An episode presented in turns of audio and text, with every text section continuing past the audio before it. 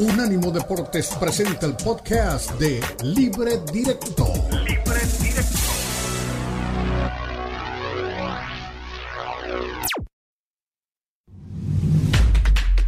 Unánimo Deportes presenta Libre Directo. Libre Directo. La mezcla del análisis de los expertos del fútbol mexicano el fútbol europeo y los desarrollos más relevantes del deporte a nivel mundial, brindando un debate oportuno y animado con Ricardo Mayorga, Fernando Ceballos y Elizabeth Patiño.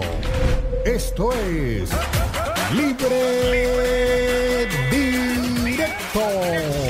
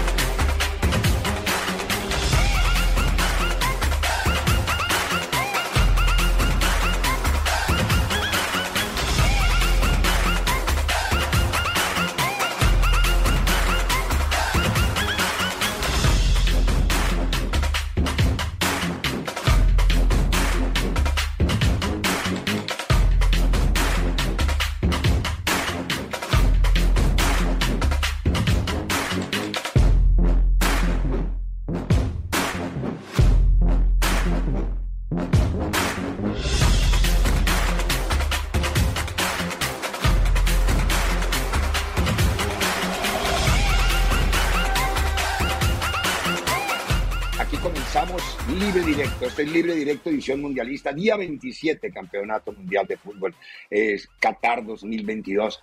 Y en el día de hoy muchas cosas han pasado y otras que seguramente vamos a ir trabajando de lo que puede venir al futuro. Se nos está acercando el final del Campeonato del Mundo, se nos está yendo el Campeonato del Mundo, esperamos cuatro años y después de cuatro años hemos terminado que ya se nos fue como la vieja canción, con el, por el agua como el agua entre los dedos. Pero bueno, eh, el mundo del fútbol se puso de luto y temprano cuando conocimos desde Europa el fallecimiento de Sinisa Mihailovic, un notable jugador de fútbol. Eh, él decía serbio, había nacido en una zona de Croacia, siempre quiso decir soy yugoslavo. Eh, apenas 53 años, le ganó una batalla el cáncer, desafortunadamente, y él perdió la batalla contra el cáncer. Y es uno de los hombres ilustres del fútbol y que desafortunadamente la década de los, o afortunadamente lo vimos en su plenitud, finalizando las décadas del 90 y en el 2000 y un gran, una gran, gran trayectoria en el fútbol, fundamentalmente el fútbol italiano en el Inter se retiró justamente en el Inter de Milán.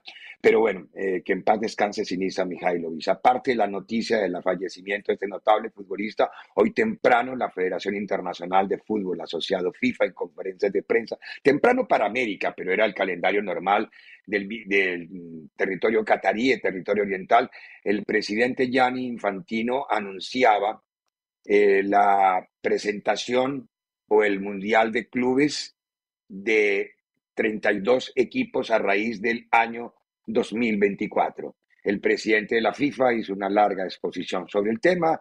El presidente de la FIFA habló sobre cómo se debería realizar. Estamos oyendo un poco la traducción que hacía la, la traductora internacional en el momento. A ver. Una nueva copa uh, masculina en 2021. Un una Copa de Clubes masculina. No se celebró por la COVID y tendrá lugar en 2025 con 32 equipos, los 32 mejores equipos del mundo. Obviamente todas las cuestiones en cuanto a ubicación, etcétera, pues están por determinar, pero uh, ya se está trabajando para que sea una Copa Mundial uh, de tanto éxito como la actual. En cuanto al calendario internacional de partidos, teníamos dos periodos eh, en el que hemos fusionado uh, septiembre y octubre. Por lo tanto, cuatro partidos a finales de septiembre, principios de octubre, y el resto permanece igual. Muy bien, era el presidente Gianni Infantino. A ver, Dani, eh, el presidente Gianni Infantine, que estaba justamente con la traductora haciendo la presentación de 2025, hago la salvedad por lo que corrige ahí la traducción simultánea del presidente de la FIFA. Ahora, leía ayer que el Real Madrid, por ejemplo, está muy preocupado porque la versión de este año del Campeonato Mundial de Clubes se va a hacer entre el primero y el 11 de febrero. Es decir, no acabamos de despedir el Campeonato Mundial eh, de fútbol normal de selecciones y ya el primero y al, del primero al 11 de febrero será la versión del año 2022 del Campeonato Mundial de Clubes que todavía se hace, creo que con el, se hace no, creo no, con el formato corto de los siete equipos que compiten en el certamen eh, y por eso habrá cruces de calendarios este año. Eso por un lado. Pero metámonos en autos porque estamos a un día de la, a día y medio, a día y medio de la final.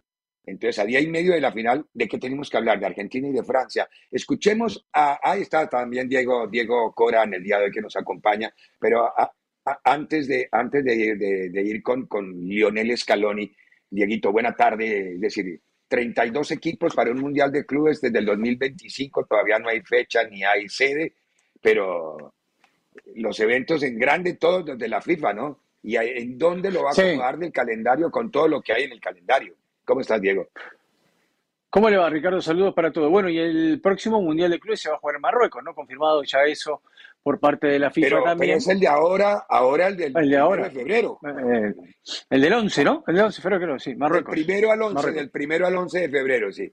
A, ver, pero acaban de jugar el Mundial Mayor y ya, ya, ya otro evento FIFA que, y, y, aparte reivindicó en un discurso lo que dijo ayer el, el Tribunal de Justicia de la Unión Europea, que no, hay, no es un fallo final, no hay que engañarse. El fallo final viene en tres meses.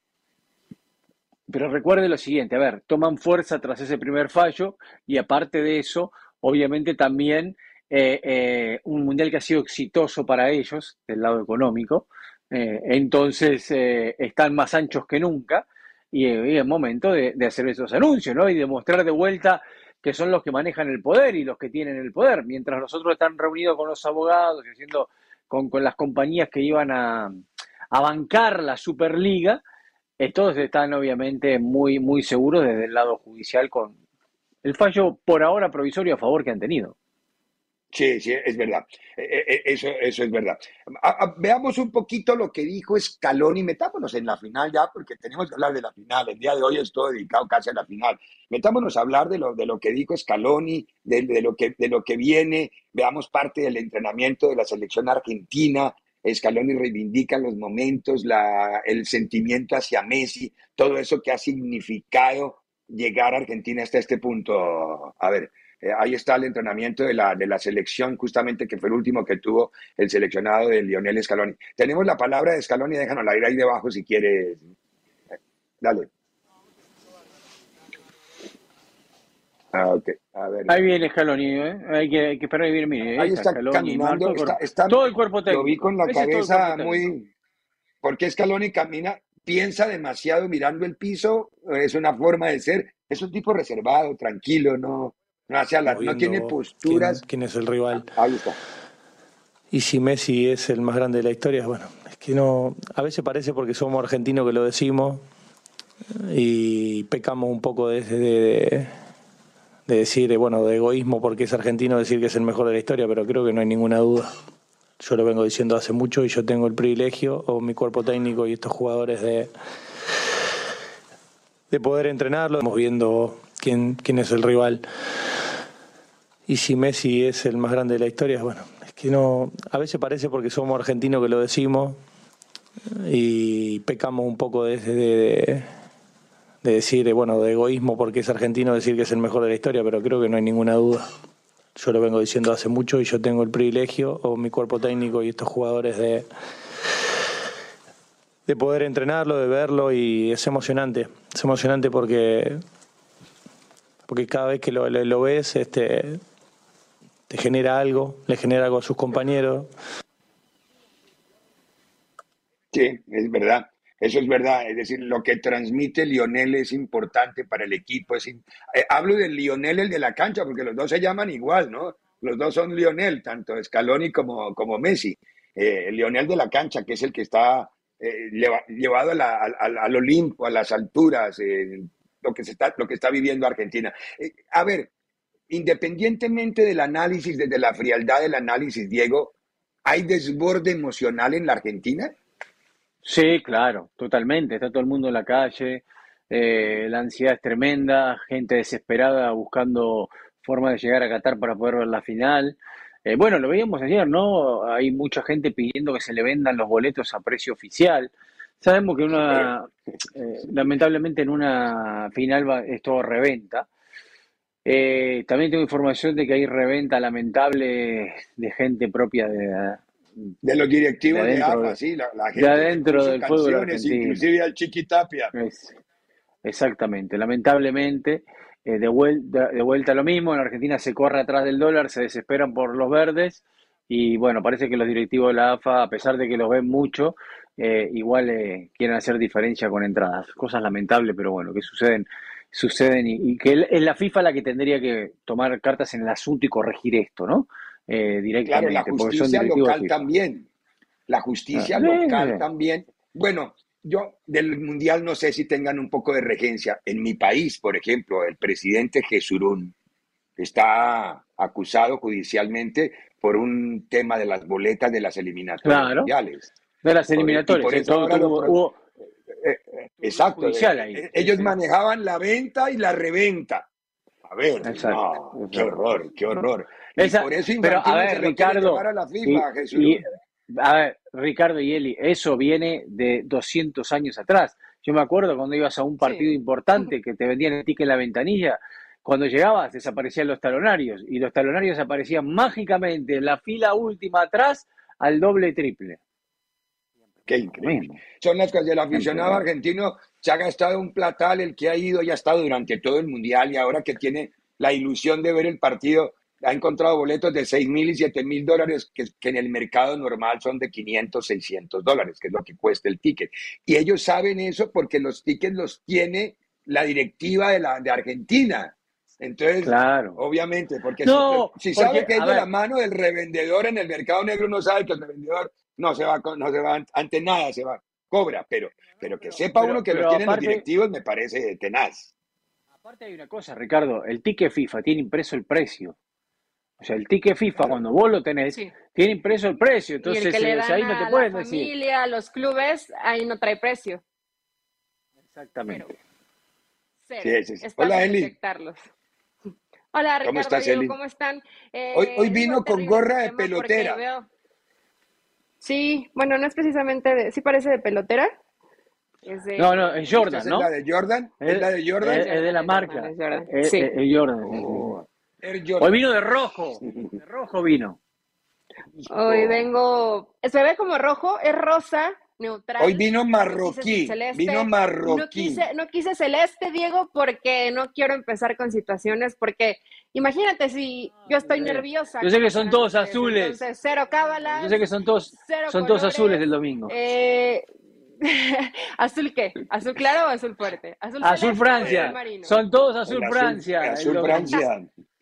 Son todos del domingo, sí, los conozco a todos. Bueno, al menos yo no, no sé si Ricardo. ¿Sí, Ricardo? ¿Francia? No, no, yo, yo, llevo un año, llevo un año haciéndole promoción a que para mí Argentina iba a ser campeón del mundo desde que lo vi ser campeón en la Copa América se lo dije a Tomás Colombo. Colombo me, medio me bancaba, medio no, porque él es supersticioso. Entonces él tiene que alinearse los astros en tres o cuatro cosas para que él esté convencido. Y se, han alineado. Y se le han alineado todos. Se le han alineado todos a Colombo. Evidente, ni amor evidente. Lo del árbitro fue la cerecilla del pastel para que los argentinos duerman un poquito del sábado al domingo. Poquito, que duerman un poquito un poquito no, para Marciniak, es, muy, es buen árbitro. Yo pensé que iba a ser Oliver. Para mí era Oliver claro. el, indicado. Pero Marciniak es un buen árbitro. Ya le pitó a Argentina también, o sea que el tipo ya sabe lo que está. Es un polaco que es medio neutro para el tema y en no, no, no, hay, y además no hay que sospechar de las federaciones porque por, por una razón. Va a estar Fernando Guerrero en el bar, ¿no?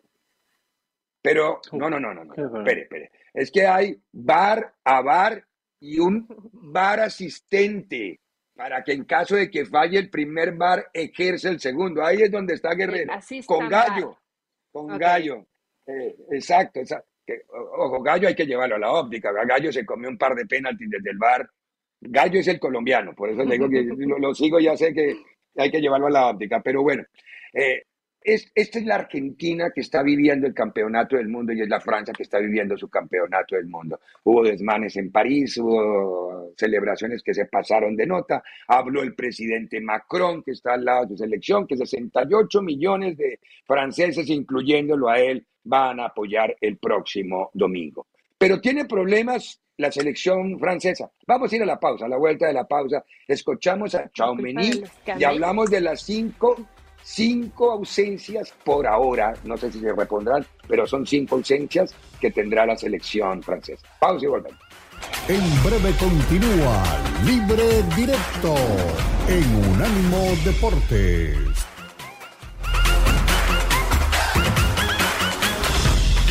Unánimo Deportes Radio.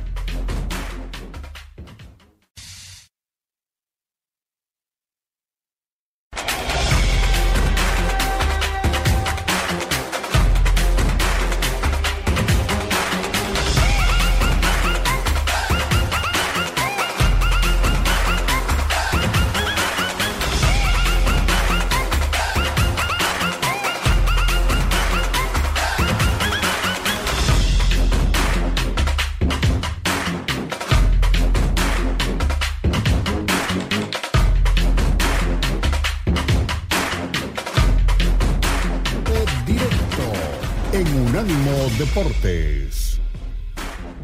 Este partido porque es una final y solo queremos ganar. ¿Qué supone para ti haber llegado a una final y vivir esto que estás viviendo con Francia? Ah, es un sueño de poder hacer una, una final de Copa del Mundo y vamos a hacer todo para para demostrar nuestro, nuestro nivel. Llegan la, la, máxima favorita que era Francia contra la Argentina de Leo Messi, que supone una final ante Leo Messi y la Argentina de Messi. Ah, no hay favorito en, en, la final, es una final entre dos equipos y los dos equipos quieran ganar y lo mejor de, de los dos equipos va, va a ganar. Juegan Messi y Mbappé. Eh, ahora mismo acaba de decirnos Griezmann que Messi es el mejor jugador del mundo. ¿Tú qué crees? Oh, para mí es Kylian. para, mí, para mí es Kylian y quiero que, que Kylian va a demostrar uh, durante el próximo partido que, que es, el mejor, uh, es el mejor uh, jugador del mundo. ¿Cómo estaba el vestuario? Porque hemos visto un partido muy competido ante Marruecos, ¿no? No sé si habéis estallado de felicidad dentro, si os lo habéis disfrutado mucho. Sí, el vestuario está contento porque vamos a hacer una final y no es fácil de, de poder ver esto esta oportunidad y solo queremos ganar. ¿Qué se siente ser tan joven? Hace cuatro años, ¿dónde estabas viendo la final y qué se siente ahora estar en la final del mundo? Oh, estamos muy contentos porque es muy difícil de, de poder hacer una, una, final del Copa del Mundo y vamos a recuperar y hacer todo para, para ganar. Increíble. El primero equilibrado, no, no, no tira favoritismos, dice que todo está parejo no le tembló la voz al decir, no, para mí se dice Kilian. Acabo de oír cómo se pronuncia. Nosotros le decimos Kilian y es Kilian, Kilian Mbappé. Eh, y según, ahora, hace cuatro meses no hablaba español este pibe y le hacen preguntas con palabras raras y contesta. Digo raras para... A mí me hace una pregunta con una palabra rara en inglés y llevo 30 años aquí me saco un... Otra vez me muerdo una amígdala porque es increíble los europeos, sobre todo esa facilidad que tienen para, para, para captar los idiomas. No, es, es increíble. Ah, me, me, da sana, sana envidia. Chumení es un, es un chavito, entre más joven, pues obviamente es más fácil que puedas aprender el Son un secante, sí. Eh, lo, escucha, lo escucha todos los días en su trabajo, entonces seguramente se te va pegando mucho más. Claro, su, su español es como cuando ves una película en traducción, ¿no? Que hablan así como, eh, como medio robot, pero lo hace creo que bastante bien para el tiempo que lleva en España. Y bueno, él quiere que Mbappé demuestre y se ha cuestionado mucho, ¿no? Alrededor y el entorno tanto de Mbappé como de Messi. ¿Quién ha sido más determinante para su selección? Y de pronto leo y escucho a algunos por allí diciendo que Mbappé no ha pesado en esta Copa del Mundo y me queda claro que o no han visto los partidos, porque por supuesto que el rival cuenta, eh, probablemente en cuanto a cantidad de goles en los últimos dos partidos quisieran ver más del francés, pero ha participado, ha asistido, lo han marcado muy bien, Ricardo Diego. O sea, yo no creo que Mbappé hasta el momento haya quedado de ver. Se me metió usted al entrenamiento de Francia, la perdí.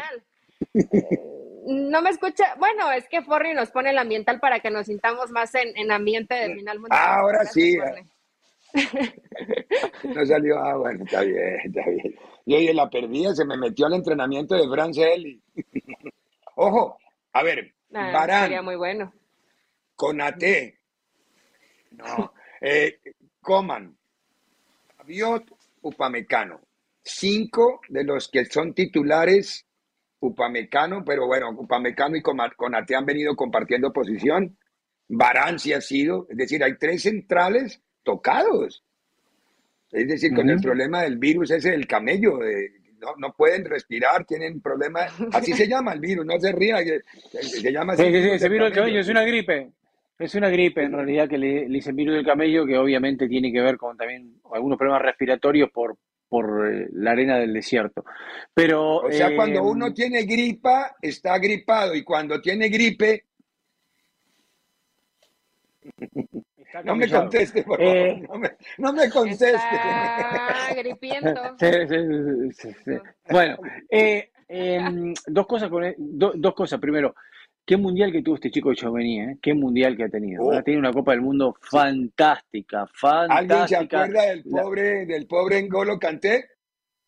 Nadie. Por eso digo, Real Madrid tiene ahí jugador para muchos años, ¿eh? Para muchos años realmente, porque es un jugadorazo, ¿eh? Y jugó muy bien y tiene mucha personalidad para la edad que tiene, que eso tiene que ser es fundamental, eh, ¿no? En la, en la mitad de la cancha y en un partido más en una final de un mundial. Eh, con el tema del virus, esta gente tiene tanto jugador, Ricardo, la verdad que uno mira para el banco y también hay tanto jugador y tienen cinco menos titulares y de vuelta están en una final que no sé qué es lo que pierdan, ojalá que, que bueno, que no sé, que estén los que tengan que Que no estar. la ganen. Eh, Ojalá que no la ganen. La no, obvio, eso también. Ojalá y se enfermen todos. un Que se enfermen todos y no venga ninguno, pero no, no importa, no, no puedo. no. Usted no diga nada, no. Que todos vayan, vayan a visitar a los Exacto. camellos. Exactamente, que los agarre el camello todos juntos, pero que no venga ninguno. No, pero bueno. No, no, ahora hablando seria, hablando seriamente, eh, eh, eh, eh, Francia tiene un equipo muy joven, muy dinámico, muy bueno, muy bueno, porque tiene unas individualidades fantásticas, la verdad, y, a mí me encantó lo que hizo este chico en la Copa del Mundo. Para mí fue uno de los mejores volantes. Ahora, Eli, el papel de Griezmann, que, eh, le da una lección, eh, eh, la Volpe le dice a ese jugador el táctico, es- está siendo un 10 moderno, no el 10 clásico, sino el 10 moderno. Él elige la zona del campo donde hay que llevar el partido. No, estás, no, es, una, eh, no es una zona de, de- de creación que uno conozca, que sea previsible, sino él elige él es el que decide en qué zona del campo juega Francia. Es impresionante lo- el Mundial de Griezmann Me imagino que, que es parte de las, de, los, de las acotaciones que le hace de Champs, ¿no? De darte esta libertad en el frente de ataque, porque inclusive hemos visto a Griezmann también retroceder muchos metros para tratar de recuperar el balón. O sea, hoy se ha vuelto el jugador socio con los de arriba, pero que también aparece para finalizar, eh, que hace esa labor de desgaste. Hoy la verdad que ha sido probablemente el mejor futbolista de Francia eh, en todos los aspectos, ¿no? Porque además también eh, se hace presente al momento de que Francia tiene que ir y conseguir goles. Entonces, eh, Griezmann ha sido probablemente el mejor futbolista hasta el momento de Francia, pero no me atrevería a decir que alguno de Francia ha estado mal, a pesar de que al menos me parece que no hemos visto ni siquiera la mejor versión de Francia, ¿eh? No fue mejor contra Inglaterra y a mi parecer no fue mejor contra Marruecos. Fue puntual en momentos de hacer los goles, pero no fue mejor futbolísticamente. Entonces, pero los claro, mundiales pero hay que aprender a jugarlos y ganarlos. sí, Exactamente, la, inte- la inteligencia y la definición es lo fundamental en esto y tienen las dos cosas ellos, ¿eh?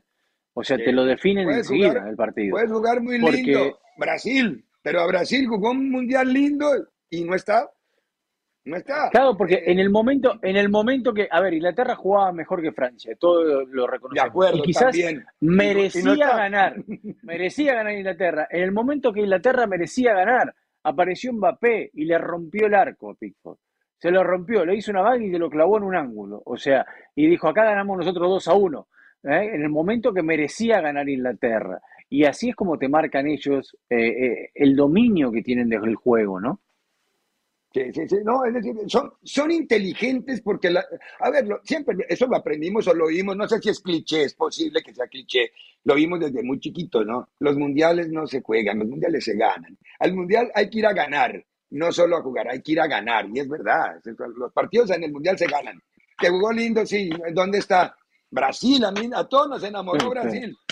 Lamentablemente vamos en contra del espectáculo con esa política, pero bueno, es la Yo realidad. sé, pero es así, es así, son- es un torneo Bueno, muy corto, pero es yo máximo no he visto que. Argentina, el, ri- los rivales que ha ido dejando en el camino sean mejores que él. Yo creo que sí ha sido mejor Argentina. Eso es verdad, A lo mejor no es ha dado su mejor fútbol, pero ha sido Bueno. mejor. Y Francia no. Cuidado que contra Australia terminó pidiendo tiempo, que era el que, rival que menos pensábamos que iba a hacer problema No Argentina. la, la- Lautaro, Vamos, Eli, Dios te oiga, el Eli, vamos todavía. Ahí Estamos.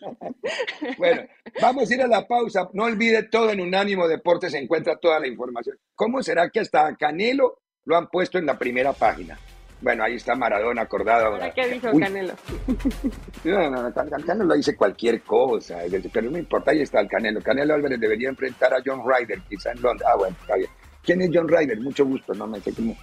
Pero bueno, todo, ¿quién- todo lo, eh, lo encuentra en la página de unánimodeportes.com. A la vuelta de la pausa, vamos a ver un cara a cara dibujadito de los departamentos de arte, dibujadito de Scaloni, lo que ha ganado, quién es Scaloni, lo vamos a comp- comparar con Didier Deschamps.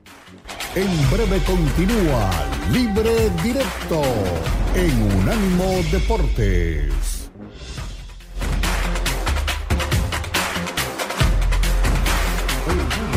Deportes Radio.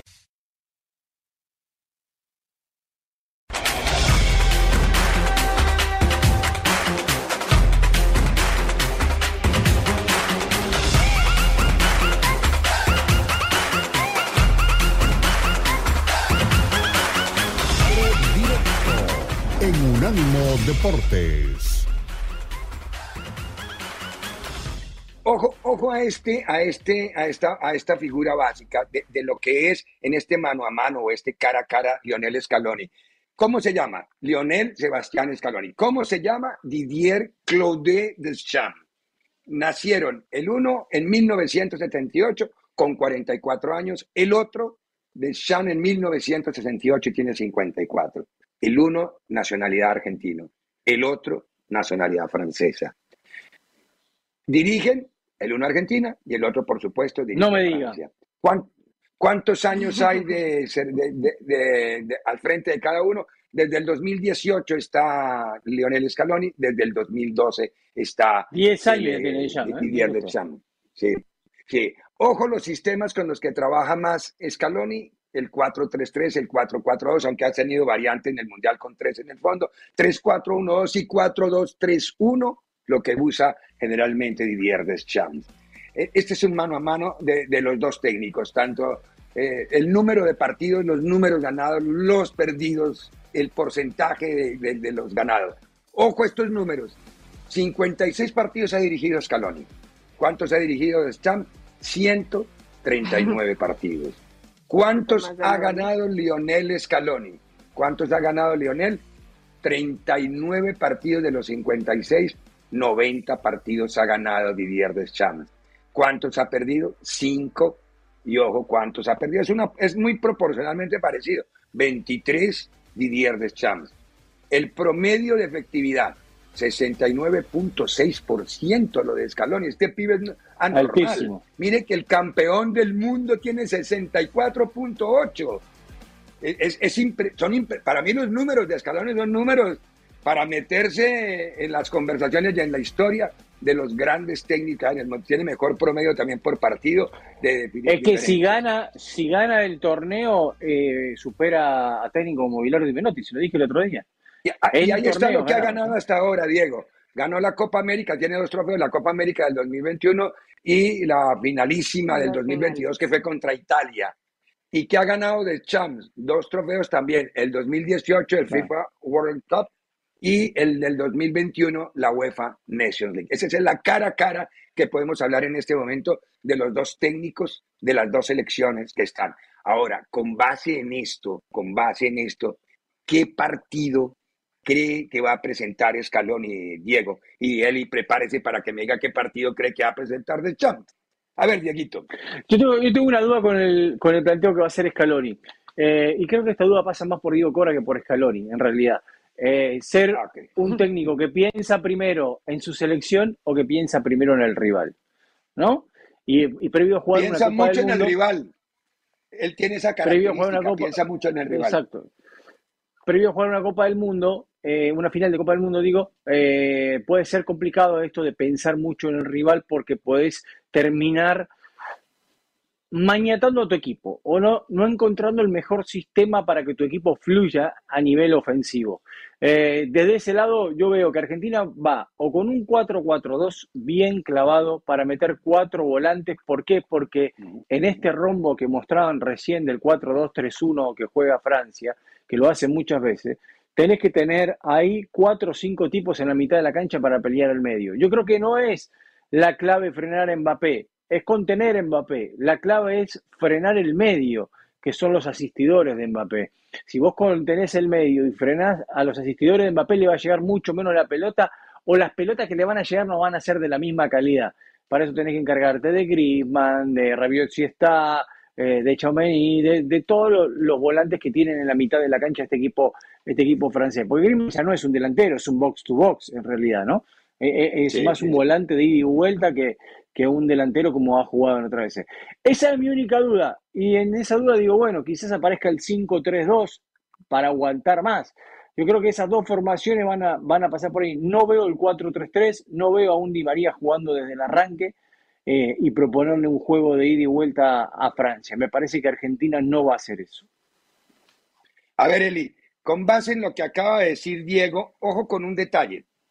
Ah, ¿Tendría que Argentina o Francia utilizar a Mbappé un poco más jugando hacia el carril interior, que es donde mejor se siente él? O, o si Argentina lo empuja contra la banda, ahí puede terminar teniendo dificultades Mbappé. Yo creo que a partir de los últimos dos partidos que hemos visto de Mbappé, tanto contra Inglaterra como contra Marruecos, el estar tan cargado a la banda eh, lo han nulificado bien. La verdad que haciendo esa marca escalonada, difícilmente te vas a quitar tres jugadores, ¿no? Por más que seas Mbappé o que seas Messi, es muy difícil, además por la calidad que tienes enfrente. Eh, entonces, yo estoy casi segura que Mbappé no va a trabajar pegado a la banda Ricardo Diego. Yo creo que lo van a utilizar un poco más cargado por carril interior, obviamente hacia izquierda, y ahí es donde efectivamente puede hacer daño. Yo pienso que Scaloni sí ha modificado mucho de acuerdo al rival, y no porque no confíe en su selección, sino que ha demostrado que puede ir cambiando, modificando y que aún así le funciona. Entonces, yo vislumbro un 3-5-2 más o menos, puede lo, lo que llegue a presentar esta, esta selección de Argentina obviamente para también contrarrestar un poco la, la, subida de los carrileros, lo que te pueda presentar Francia y teniendo esa posibilidad Argentina, pero necesitas tener a mucha gente en medio campo para recuperar rápido la pelota.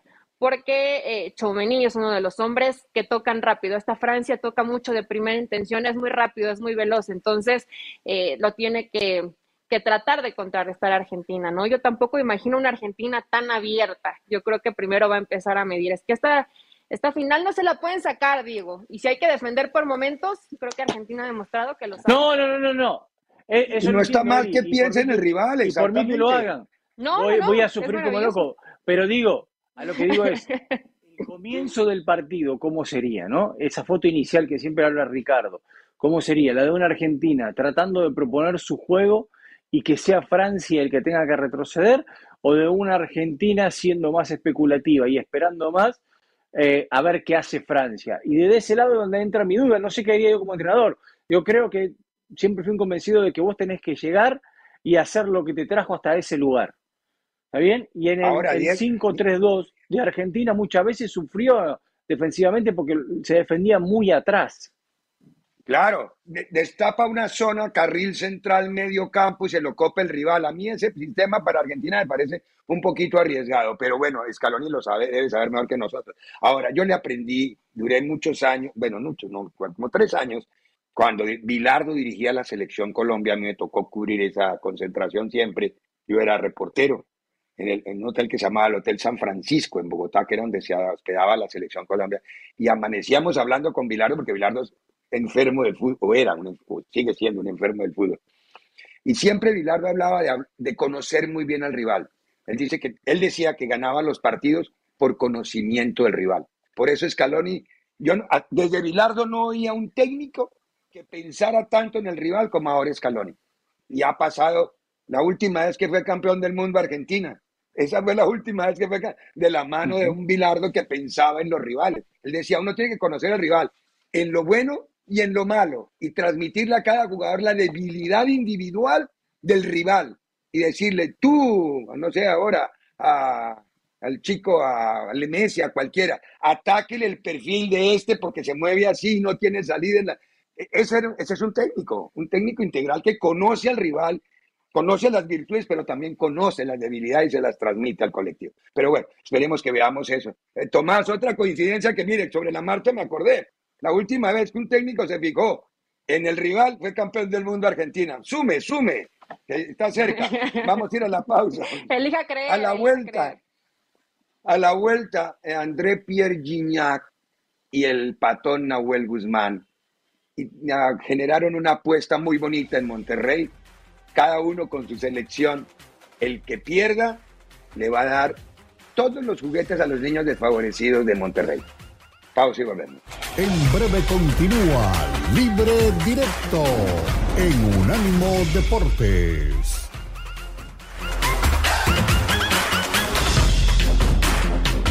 Unánimo Deportes Radio.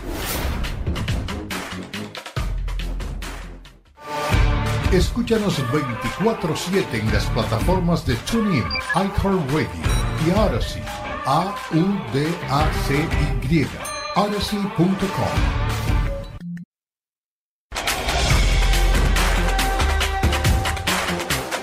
Libre directo en Unánimo Deportes. Bueno, muy bien. Aquí eh, estamos viendo el trofeo con Messi, la cara de Mbappé, la cara de Messi, el perfil de Mbappé, el perfil de Messi. Está Griezmann, está el chico, ya, se, ya me olvidé el nombre, Julián Álvarez, Julián Álvarez, y están estos dos personajes. Estos dos personajes que generaron a través de las redes sociales, hablo tanto de Nahuel Guzmán como de André Pierre Gignac, una apuesta en donde se desafían a que cada uno con su camisa y su sentimiento el próximo domingo, el que pierda pague los juguetes de una par de fundaciones que hay en Monterrey para los niños más necesitados. Me pareció bonita la apuesta, es decir, es época de Navidad, es momento de apoyar a la gente que no tiene, de los menos favorecidos, y dos jugadores que tienen un sueldo respetable y unos ingresos muy cómodos. Está bien que generen este tipo de circunstancias que son, yo creo que son atractivas, son válidas y además son sanas. Yo creo eso, es decir, ver, ver, a, a, Antonio ver a Gignac es claro. eh, hay que recordar que estos dos jugadores fueron parte de estas elecciones, ¿no? O sea... Eh, Aparte de eso, exactamente. claro, en el caso de André Pierre, en el proceso anterior, hasta jugó Eurocopa con Francia, estando en Tigres, y el caso de Patón Guzmán también, ¿no? En la selección del 2018. Es verdad, es verdad. Ahora. ¿Y tuvo alguna bueno, convocatoria por Scaloni jugó con la, con la juvenil, hace no mucho, jugó con la, la selección Bueno, juvenil Juegos Olímpicos. Juegos Olímpicos. Yo, yo vi ahí en, en, el video, vi también a, a Tobá. él, él, hizo parte también de la. Él es campeón del mundo también, ¿no? Lo que no sé es si él entró en la apuesta. Creo que la apuesta la hicieron estos dos. Pero ahí Tobá también se podría montar en esa película. Que se monte Tobá con el Conde Pizarro, que también hicieron parte de la selección. Claro, Los dos, el uno en Francia y el otro sí. en Argentina. El, exacto, yo, yo, creo que, bueno, eso se lo sugerimos ya nosotros. Pero es bueno y es una obra bonita, ¿no? El, el tema Monterrey, niños desfavorecidos. Creo que es, es, es lindo. Y vivir el Mundial, parte del Mundial que que le sirva de reflejo a una comunidad desprotegida, sí me parece sano y bonito, ¿no? Sí, siempre es bueno ayudar. Y cuando utilizas el fútbol como una buena causa para poder ayudar, para dar estos obsequios a todos los niños, a las comunidades, donde no tienen las posibilidades económicas para un obsequio, pues me parece maravillosa la apuesta. Y que además Nahuel y Guiñac son grandes amigos. Entonces sabemos que todo es de la buena onda, pero cada uno apoyando a su país, que así es como se tiene que quedar esta rivalidad y esperemos que haya muchos regalos. Gane Argentina. ¿Qué, compraría, qué comprarías tú de regalos para los niños? ¿Qué le comprarías de regalos a los niños si ganan la apuesta? ¿Qué les compraría? Pues les puedes comprar la playera de Messi, les puedes comprar un balón. No hay más. Pelota. Pelota, balones. También un balón. Balones, sí. Si les gusta Cualquier otra cosa, parte del carritos, claro. jugar a la play, siempre hay. Eh, ah, no, no, no, cómprenles PlayStation y regálenles el juego de FIFA, pero no alcanza sino como para cuatro. Pero bueno, tenemos que ir a la pausa, a la vuelta de la pausa. Involucramos la final del Mundial con las apuestas. ¡Viene, patotas! Continúa Libre Unánimo Deportes Radio. Este fue el podcast de Libre Directo, una producción de Unánimo Deportes.